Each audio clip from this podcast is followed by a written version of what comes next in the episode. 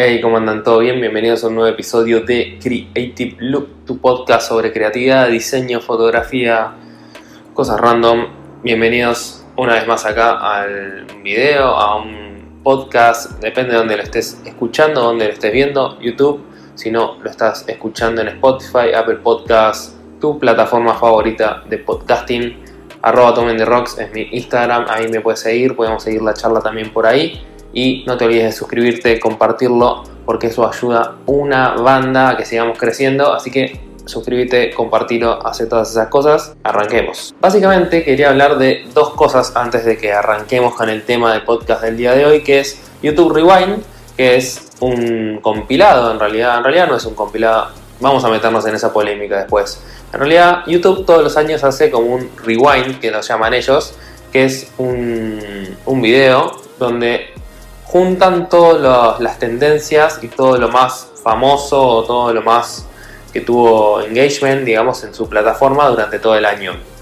El año pasado fue muy hateado porque al gran público no le gustó básicamente todo lo que, lo que hicieron en el video. Siempre hacían como con mucho presupuesto, llamaban a los youtubers más conocidos de la plataforma, Marcus Brownlee, eh, Casey Neistat, no sé, un montón de, de youtubers conocidos. También sumaban artistas musicales también y pegaban tipo lo que es la tendencia con esta gente como muy, muy influyente en YouTube y con, por ejemplo, los spinners, con el slime y no sé, Fortnite y un montón de cosas. El año pasado lo guardaron muchos, fue el video con más dislikes de toda la plataforma, creo que tuvo 16 millones de dislikes, una cosa así. Así que este año hicieron lo que fue más un compilado de cosas directamente porque dijeron, bueno, a nosotros realmente eh, el año pasado nos salió mal, no sabemos qué es lo que le gusta, pero ustedes sí saben lo que le gusta. Así que hicieron un compilado de lo más likeado, lo más gustado en la plataforma. Muchos tildaron esta, esta, esta movida como algo muy de cagón, por así decirlo, de YouTube, porque no se jugó a hacer, digamos, un video como siempre lo hacía, que era como más eh, en estilo de con superproducción, como pensando ideas, como haciendo como una especie de sketch. Y este año directamente hice un compilado, un compilado de los mejores videos con más likes, tanto música, con videojuegos, con las distintas categorías de videos que puedes encontrar en la plataforma. Para mí siento como que estuvo bueno que hicieron como o sea, como que jugaron con eso de que la gente los más eh, que les puso dislike a su video y trataron de usarlo como con humor y darlo vuelta.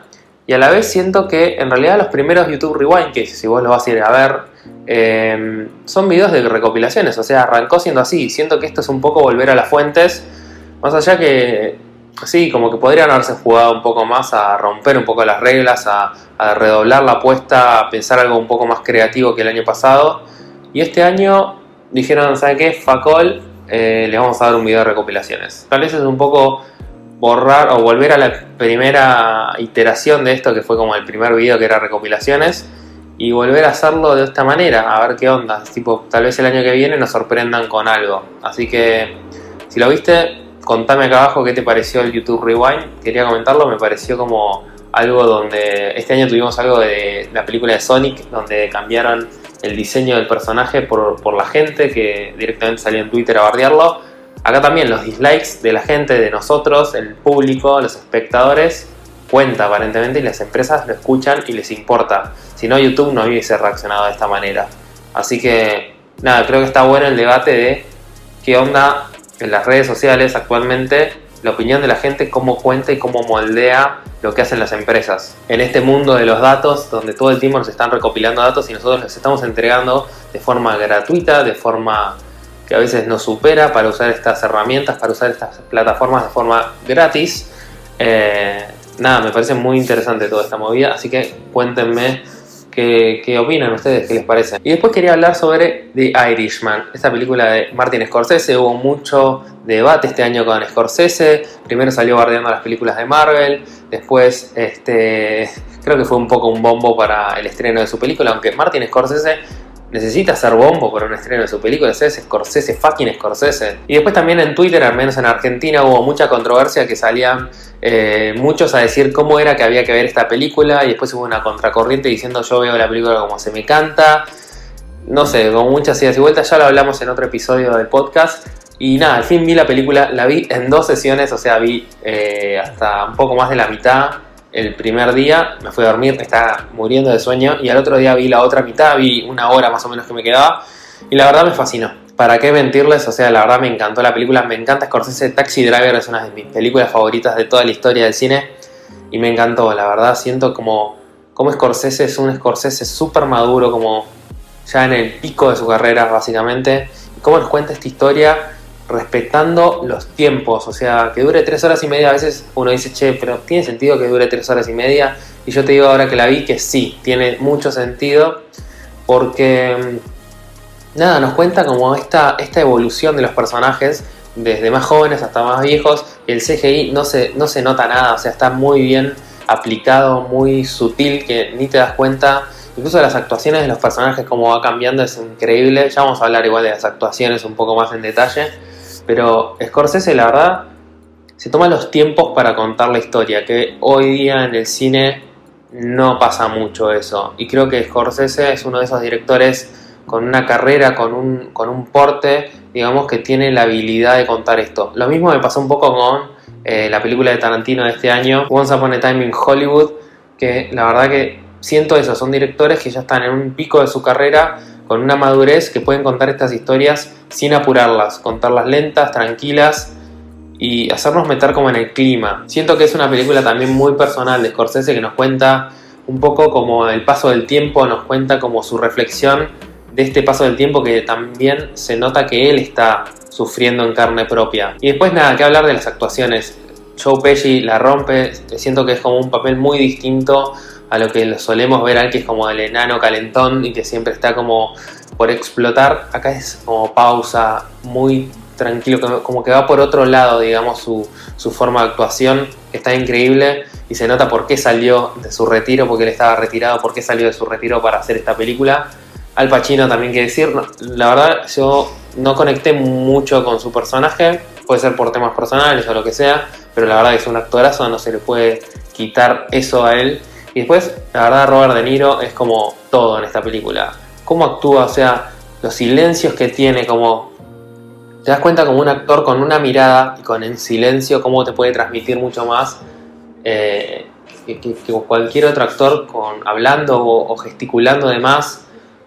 No sé, también es como que ves a, a De Niro en el pico de su carrera, un actor como muy, muy maduro, muy como que sabe muy bien cómo, cómo manejar los climas. Hay una escena increíble que no se la voy a spoilear, pero es una llamada telefónica. Se pone la piel de gallina, es excelente. Nada, miren The Irishman, encuentren esas tres horas y media como sea. Si lo encuentran todo junto, miren a todas juntas. Si encuentran partido, miren la partida.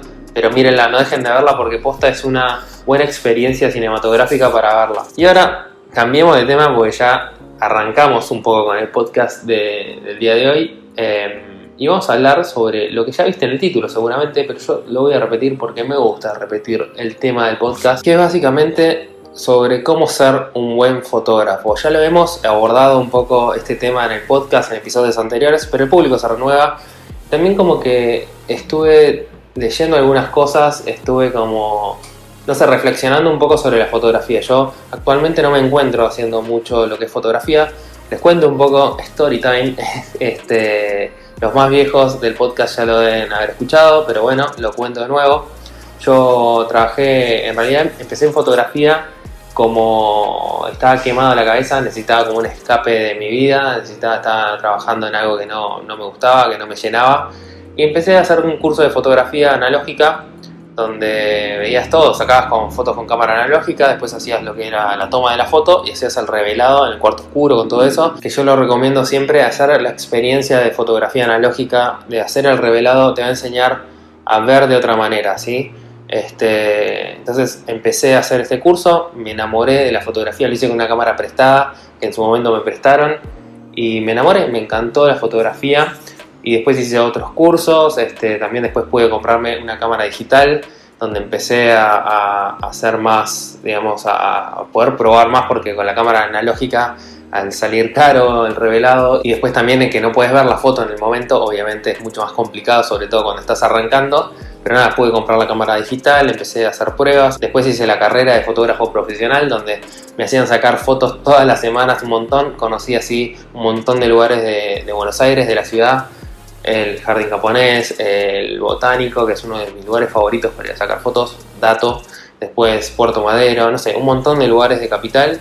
Y eso, nada, fue una, me dio como mucha calle, mucha experiencia. Y después descubrí lo que era foto con eventos. Trabajé en una productora un tiempo Hice fotos Antonio Banderas, incluso algunos famosos de Argentina, que en algún momento si quieren les puedo contar sobre esa historia, pero no en este video. Y nada, también fue una experiencia interesante, por no decir otra cosa.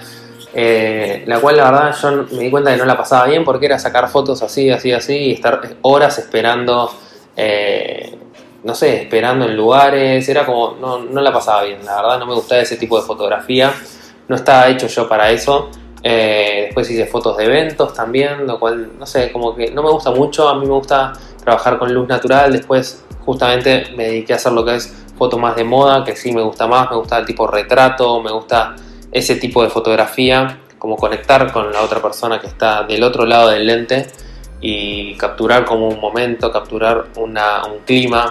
Obviamente en foto de moda después me terminé aburriendo porque siempre eran las mismas fotos, mismas poses, mismos retoques entonces buscaba algo más real, un poco más conceptual, donde me dediqué más a fotos de, retratos, ¿sí? a fotos de, con modelos, pero haciendo distintos conceptos más artísticos. Como que necesitaba una búsqueda de decir algo más allá, que no quede tipo en la foto linda, viste, como para publicar en un, en un catálogo de ropa o en un Instagram o lo que sea, necesitaba como contar una historia, contar lo que me pasaba a mí, una forma de catarsis tal vez, en un momento donde yo necesitaba largar cosas. Y ese fue más o menos mi recorrido con la fotografía.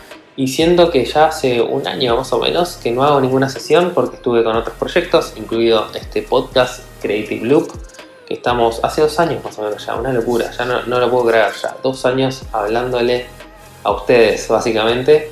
Y, y tengo ganas de volver a hacer fotografía, la verdad, este, me, tengo ganas como, tengo varias ideas en la cabeza y como que necesito también el momento indicado para volver. Eh, y creo que uno de los mejores consejos que me dieron en fotografía, uno de los profesores que hice fue en la Universidad de Buenos Aires, hice un curso también de fotografía analógica, es el segundo curso que yo hice.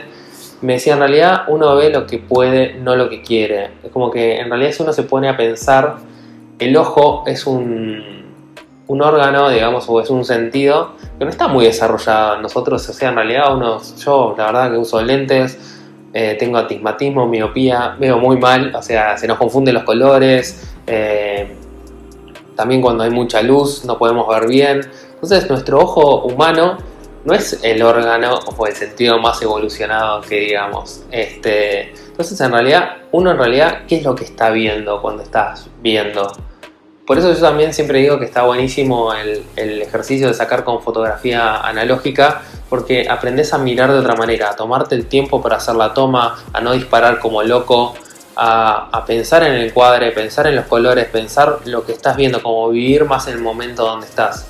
No me dedico después a fotografía analógica por, por distintas razones, prefiero trabajar con digital, me parece más práctico, un montón de cosas, pero no dejen de hacer esa experiencia y siento que te va a cambiar y te va a moldear tu forma de mirar. Entonces, volviendo al concepto de que en realidad un fotógrafo saca lo que puede, no lo que quiere, lo mismo a la hora de encuadrar, cuando uno toma la decisión de encuadrar una cosa u otra cosa, ahí sí está tomando decisiones y en realidad estás a veces incluso tomando la decisión de encuadrar lo que puedes cuando uno saca la foto y tienes que ponerte a hacer magia en Lightroom que puedes eh, cortar una foto porque a veces te quedó medio así. Y cómo pensar ese concepto de que de, que uno en realidad a veces hace lo que puede con la fotografía. Entonces, mi reflexión iba a que muchas veces uno se frustra porque no logra lo que quiere en la fotografía. Eh, y a veces es porque no puede, básicamente, por, no sé, por, por, las cosas, digamos, por el mero hecho de que ya nuestro ojo no ve perfectamente todo, los colores son distintos. Y no se frustren por eso, porque en realidad la fotografía es algo subjetivo. Cada uno tiene su mirada, cada uno tiene su experiencia. Entonces seguí experimentando, seguí ampliando tu mirada. Si tenés en este momento todo tu portfolio de lo que es retrato, hace foto de evento, probalo, hace foto de paisaje también, probá distintos tipos de fotografía, no te estanques en algo y en esa zona de confort de donde las cosas te salen bien. Básicamente me puse a pensar en eso, cómo un fotógrafo se va construyendo y hace en realidad lo que puede, no lo que quiere. Todo el mundo siempre dice, uh, me encantaría tener tal lente, me encantaría tener tal cámara y nosotros los fotógrafos siempre somos como medio frikis este, es como los músicos de que queremos tal guitarra y tal eh, con tales micrófonos y tal pedal. Bueno, la fotografía es lo mismo, el lente, la cámara, no sé qué.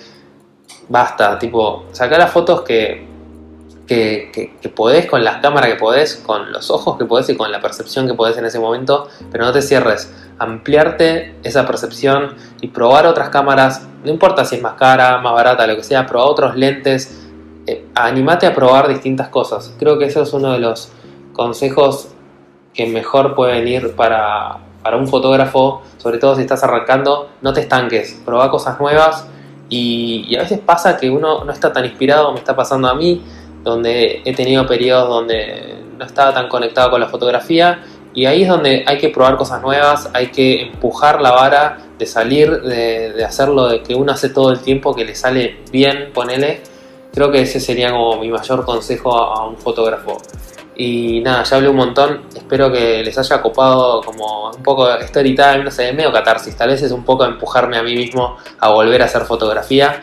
Y nada, cuéntenme qué onda su, su, experiencia con fotografía, si están arrancando, qué están haciendo, cuéntenme si están sacando hace muchos años, qué están haciendo, cómo se reinventan. Cuéntenme todo acá y si no en arroba tomen rocks, que es mi Instagram. Escríbame por ahí, quiero escucharlos, quiero escuchar sus historias. Y ya sabes, si te gusta el podcast, te gusta Creative Loop, suscríbete y compartilo porque eso ayuda un montón. Y además hay un grupo de Telegram, el grupo secreto de Creative Loop, donde escríbeme un mensaje directo y yo te mando la invitación para que participes. Siempre hablamos de noticias, no sé.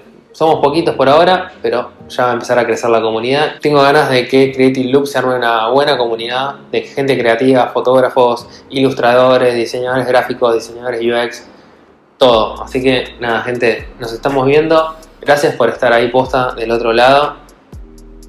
Hagan cosas creativas.